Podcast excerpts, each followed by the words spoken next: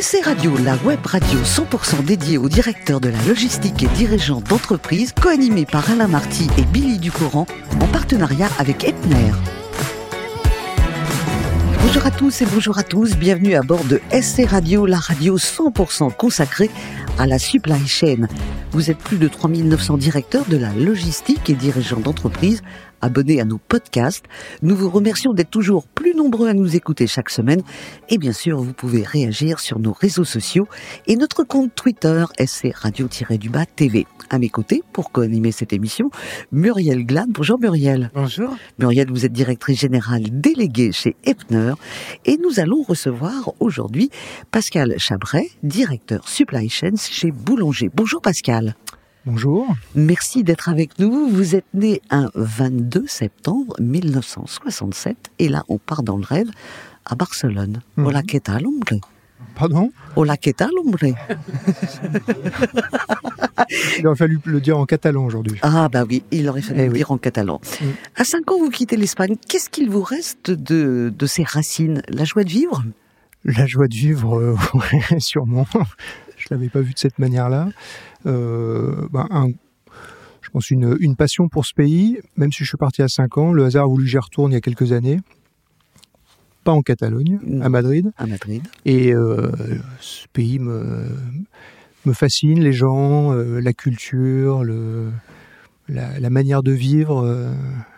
leur, euh, ils ont pas de, ils ont, ils ont une, une manière d'appréhender la vie euh, qui est euh, complètement différente de nous. Ils vivent dans le dans le court terme, ils sont pas dans l'insouciance, mais en tout cas, ils savent beaucoup plus euh, profiter de nous, je pense, que du, du temps présent. Voilà, c'est ce qu'on appelle, nous les Français, quand on va en Espagne, la joie de vivre. On va revenir à vos études. Vous avez fait Sciences Po Paris, dans une branche commerciale. Et ensuite, vous partez à Genève. Qu'est-ce que vous faites à Genève comme études À Genève, j'ai fait un, dans le cadre d'un cursus pour la, pour la, l'entreprise qui m'employait, c'était un cursus MBA à, à, à l'IMED. Mhm. Euh, voilà, mais c'était euh, pendant mon pendant mon job. Euh, donc c'était une, une, une manière de, de compléter ce que j'avais appris quelques quelques années auparavant. Alors, je trouve que les études sont très sérieuses. Et pour votre premier job, il s'envole. Il s'envole à San Francisco. Et là-bas, c'est très étonnant parce que euh, vous êtes à San Francisco pour promouvoir les vins de Bourgogne. Mhm. Exactement. Bah, à l'époque, c'était, euh, enfin, c'est les, euh, on appelait ça un VSNE comme les VIE. Mhm. Et euh, voilà, c'était une opportunité. J'avais fait un stage dans, euh, chez ce négociant, qui était un gros négociant, qui avait une petite filiale à San Francisco. Quand j'ai fait le stage, j'ai vu que bah, y avait peut-être une opportunité. Donc j'ai creusé avec le patron. Je lui ai dit, bah, je vais gérer le dossier, vous occupez de rien. Et euh, je m'occupe de tout. Et puis il m'a dit, bon, bah ok. Je suis parti là-bas un peu à l'aventure, parce euh, il y avait cinq personnes. Ils pensaient que j'étais un peu l'œil de Moscou. Et puis finalement, en dégustant quelques Bourgognes, ça s'est mieux passé. Ça s'est mieux passé. Vous allez rentrer euh, au bout d'un an, un an et demi? Un an et demi, oui. Un an et demi, et euh, bah, soit je restais dans le domaine, euh, enfin le secteur des, des vins et des spiritueux, j'avais des propositions notamment pour des maisons de champagne. Voilà, ça aurait peut-être tout changé. Peut-être que je ferais de la supply pour euh, pour une maison de champagne, je sais pas. En tout cas, euh, voilà, j'en ai gardé la passion pour les vins, ça c'est sûr. Mais après, j'ai bifurqué pour pour d'autres euh, voilà pour d'autres aventures. On va dire. Vous êtes, euh, vous allez passer du temps dans la téléphonie et le matériel high-tech, notamment chez Nokia. Mhm. Alors, vous avez beaucoup de chance parce que vous êtes chef de produit à Munich, puis ensuite à Milan, donc c'est la belle vie, ouais. jusqu'au jour où qu'est-ce qui se passe? Votre, votre patron, il vous dit quoi? Euh, alors mon patron français, parce que c'est quand même lui qui me payait alors que j'étais Bah oui. en, en Allemagne. Ça, ça faisait partie d'un programme euh, avec notamment les études dont on, dont on a parlé tout à l'heure. Et donc la, la filiale française avait quelques difficultés. Ils m'ont dit ben c'est bien, profite euh, notamment de Milan parce que je venais juste d'arriver. Et il m'a dit ben on a besoin de toi pour euh, euh, rejoindre l'équipe commerciale, notamment pour mener les négociations avec les centrales d'achat. Donc, C'est à partir de là où j'ai mis le pied dans les dans la grande distribution. alors la grande distribution, vous faites quand même un détour par euh, une marque prestigieuse, mais qui à l'époque était moyenne, c'était Apple. Ils étaient dans le creux de la vague. tout à fait. Donc vous restez pas chez Apple, c'est dommage parce qu'aujourd'hui c'est quand même une Ouais, c'est explosion. comme ça. Auchan aussi, un Mhm. petit détour, Ouais. euh, une start-up, Mhm. rue du commerce. du commerce, ouais. Vous, devenez là patron des achats. Vous allez créer ensuite une boîte Ouais. qui vous emmènera jusqu'en Chine. Complètement, oui. Après, c'est le hasard des rencontres et puis le, le, fil rouge des, produits que j'étais amené à commercialiser. Euh, donc, euh, euh, Auchan, c'était sur les achats de produits informatiques. Rue du Commerce, effectivement, bah, c'est le, site de vente high-tech qu'on euh, connaît. Euh, et après, les, aléas ont fait que j'ai été amené à, créer ma société. Effectivement, à l'époque, j'avais, euh, je me suis associé avec une personne et on avait identifié notamment sur rue du commerce, qu'en vendant des produits d'occasion, on pouvait intéresser certains clients. C'était innovateur. il y a 20 ans. Hein. Hein. Innovateur pour l'époque. Voilà, hein. je ne savais pas à l'époque. et euh, voilà, mais il y avait déjà un marché pour l'occasion, notamment tous les étudiants. Euh, voilà. Donc, euh, et après, on a commencé à développer l'activité. On a, on a travaillé avec les sites, des, des sites qui, comme rue du commerce ou Cdiscount, qui commençaient à, à, émerger. C'était vraiment le tout début. Et euh, c'était Cdiscount, un des, un des fondateurs, qui nous a dit bah, Moi, j'aimerais bien euh, euh, chanter un peu tous les intermédiaires. Donc, si vous êtes prêt à aller en Chine, moi, je vous garantis des commandes sur des produits informatiques, mais il faut aller à la source.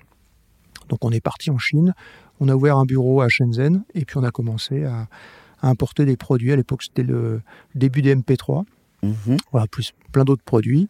Euh, et c'était euh, mon, premier contact avec la Chine. Après, j'ai passé pas mal de temps euh, à travailler avec la Chine. J'ai jamais vécu sur place, j'ai passé un peu de, j'ai fait quelques allers-retours. Euh, voilà. Et donc l'aventure entrepreneuriale, c'était top. Pour plein de raisons, elle a pas, elle s'est pas poursuivie. Entre autres parce que j'ai eu une, une, opportunité de mes anciens patrons d'Auchan qui étaient en train de redresser Boulanger il y a plus d'une quinzaine d'années. Et là, vous vous posez enfin et vous êtes toujours chez Boulanger. Tout à fait, oui. C'est vrai qu'il y a eu pas mal d'expériences euh, mm. euh, pendant ces années, euh, pendant ces premières années. Et là, ça fait une bonne quinzaine d'années que je suis dans le groupe sur des, des fonctions différentes. Voilà, alors Muriel. Oui, alors moi j'aimerais qu'on parle d'une initiative que, que, que j'ai trouvée euh, intéressante, notamment qui est liée à la loi AGEC. Je rappelle à la loi anti-gaspillage et économie circulaire qui a été adoptée en, en février 2020, euh, qui vise à lutter contre toutes les différentes formes de gaspillage, dont la réduction des déchets. Et chez Boulanger, vous avez mis en place la Big Collect. Est-ce que vous pouvez nous en dire un peu plus sur cette initiative et notamment les enjeux qu'elle représente dans les process supply chain de boulanger alors la, Big Collect, effectivement, c'est le nom marketing hein, de cette, euh, cette opération. Il faut savoir que sur nos métiers, euh, dont la vente de produits électroménagers et, euh, et, high-tech, on a une obligation, hein, c'est la, fameuse D3E. On paye tous une, une, mmh. taxe hein, lorsqu'on achète un produit dans, dans nos magasins ou, ou ailleurs, du reste. et on s'est rendu compte qu'effectivement, bah, il y avait un nombre de produits qui étaient qui restaient chez les clients ou qui étaient stockés, enfin bref, ou qui finissaient dans les décharges plus ou moins euh, légales. Et donc, au-delà de cette obligation, on s'est rendu compte qu'effectivement, bah, on avait peut-être un rôle à jouer dans l'information de nos clients, leur expliquer qu'à titre gratuit, nous, on était capable de reprendre leurs produits lorsqu'on fait les euh, lorsqu'on fait les livraisons, puisque les livraisons de boulanger, c'est une des particularités avec euh, avec Darty, c'est que ce sont nos propres livreurs, nos propres équipes qui les qui les, nous les effectuons. Et donc, on a on a travaillé en parallèle avec des sociétés d'insertion, enfin, qui visent à réinsérer des, euh, gens euh, en, difficulté, quelle qu'en soit la raison. Et donc on remet sur le circuit. Donc c'était quelque chose qu'on faisait déjà depuis 3-4 ans. Et puis ben, on s'est rendu compte qu'effectivement il y avait une quand je dis une manne, c'est pas dans le sens euh, business, puisque nous, on a euh, toute une organisation reverse à mettre, euh, à mettre en place, mais ça dépanne les clients, ça, permet de jouer un rôle dans, le, on va dire, une, économie plus sociale et solidaire, et surtout, ça évite que tous ces produits finissent dans des, dans des décharges. voilà. Mais c'est une manne qui est, qui est juste incroyable. Donc, on a la Big Collect, elle a porté ses fruits, parce que finalement, nous, on reprend les produits comme, euh, comme à chaque fois, et c'est la loi, mais on se rend compte qu'il y a beaucoup de clients qui ne le savent pas. Donc à chaque fois, ils, remercient nos livreurs, ils disent vous êtes sympa quand même de reprendre mon frigo. C'est normal. Euh, on, a, on a l'obligation, mais ça veut dire que certains ne le font pas. Et après, on, a récupéré euh, plus de 30 000 tonnes en 2021, ce qui est assez considérable par rapport au, tonnage récupéré sur le marché, sachant qu'il y a toute une partie qui est, qui est sous le, sous le niveau de la mer, on va dire. Et donc, on va continuer à accentuer cet effort. Et donc, on a finalement un gros travail de pédagogie. Et nous, en supply, on a organisé, bon, on avait déjà une, une organisation assez bien huilée pour livrer et reprendre les, des produits qui mmh. sont souvent des produits encombrants. Donc, on s'est, euh, on a mis des équipes, des équipes dédiées et on a mis aussi nos, entrepôts. On, on, dédie une partie de nos entrepôts pour gérer cette toute cette, cette partie reverse. Cette partie reverse là. Mm. Euh, très bien. Et, en termes de supply chain justement, puisqu'on est à l'ère de l'omnicanalité, hein, euh, est-ce que euh, Boulanger privilégie-t-il plutôt une supply chain dédiée par canal ou une seule supply chain en fait pour tous les canaux et comment on, gère en fait cette coordination Alors nous, on a été dès le départ on a, on a mis en place, euh, enfin, la stratégie omnicanal, on l'a mis en place il y a à peu près euh, six ans. C'est-à-dire que quand on a lancé le site web, on n'était pas forcément, euh, on était un peu à la, bourre par rapport à Darty et Fnac. et lorsqu'on a, c'était en 2010, on a lancé le site web. Bah, finalement, le site web, il était même perçu comme un concurrent par les vendeurs en magasin boulanger. Donc, on a uniformisé tout ça et on a dit, bah, finalement, il n'y a qu'une chose, c'est on a le même client et on va, et on, a les mêmes promesses, qu'elles soient euh, sur, sur le site ou, euh, ou en magasin. Donc on a simplifié euh, l'esprit de nos, de nos équipes en magasin. On a misé énormément sur la partie, la partie digitale et on a raisonné omnicanal, donc c'est-à-dire que quel que soit l'endroit où le client commande son produit, que ce soit en termes de, de produits, de services, de, d'accompagnement, nous on, a, on ne raisonne que client. Et tout est drivé par la promesse. Est-ce qu'on doit livrer le jour J Est-ce qu'on doit livrer le J en J plus 1 euh, euh, Voilà, comment, euh, comment on, opère l'ensemble de nos opérations pour avoir un client satisfait. Et après le reste, donc il n'y a plus de, il a plus de barrières, il n'y a plus de silos, il n'y a plus rien. Et ça nous a permis de, de passer des caps assez forts parce que du coup on est, on est devenu numéro un du marché l'an dernier. Et je pense que cette stratégie omnicanal a, il a fortement contribué.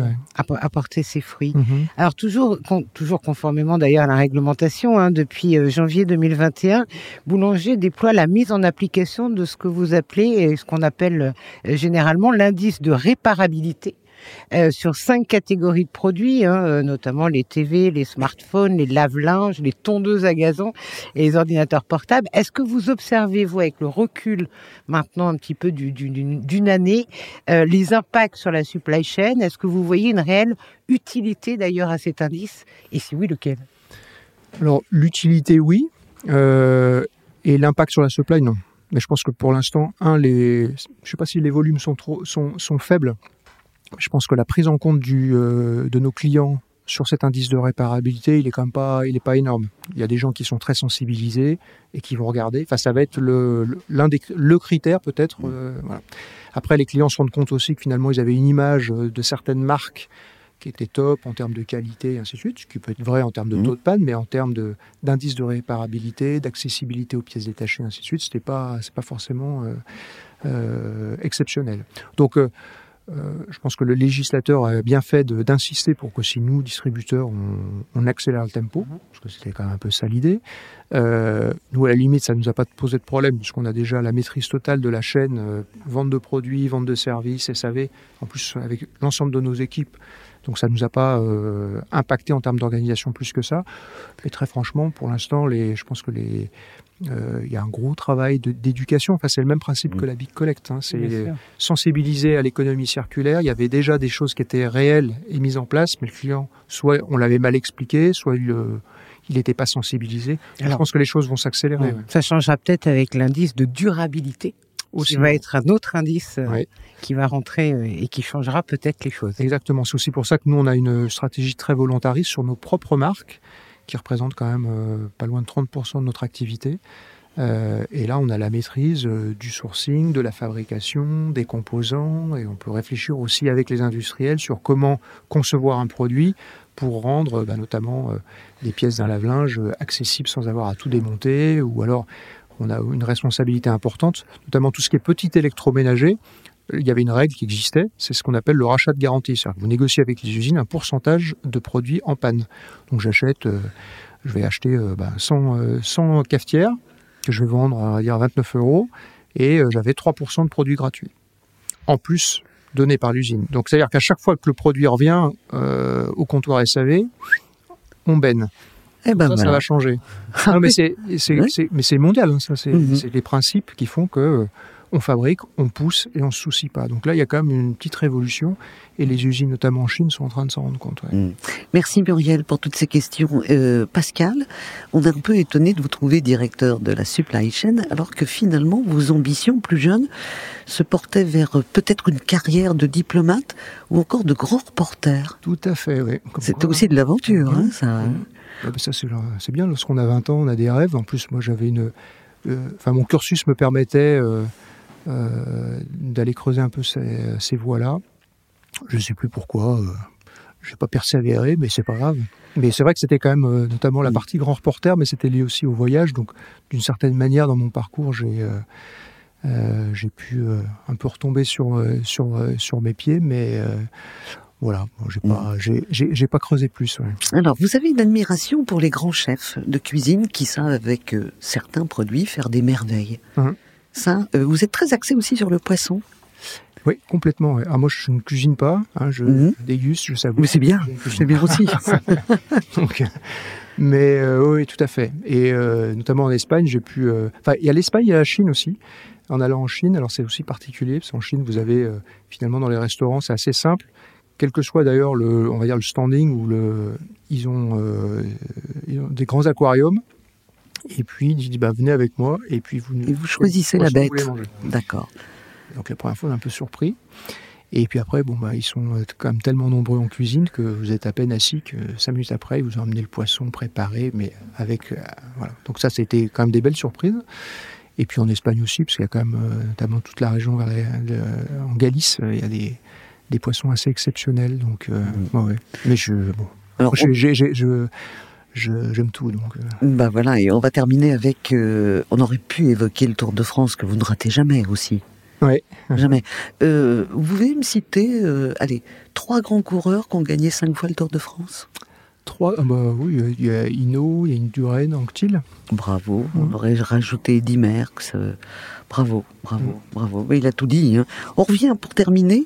vous êtes parti très jeune, premier job, hop, en Californie et on parle des vins de Bourgogne. Aujourd'hui, c'est resté vos vins préférés Il reste vos vins préférés mmh. Oui. Ah, je pense que je les connais mieux. Mmh. Moins le Bordeaux, mais les Bourgognes, oui.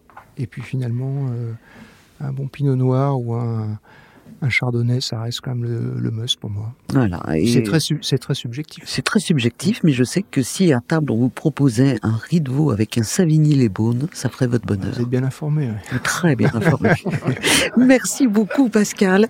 Merci à vous aussi, ma chère Muriel. Fin de ce numéro de SR Radio. Retrouvez toute notre actualité sur nos comptes Twitter et LinkedIn. On se donne rendez-vous mercredi prochain à 14h précise pour une nouvelle émission. SR Radio, la web radio 100% dédiée aux directeurs de la logistique et dirigeants d'entreprise en partenariat avec Epner.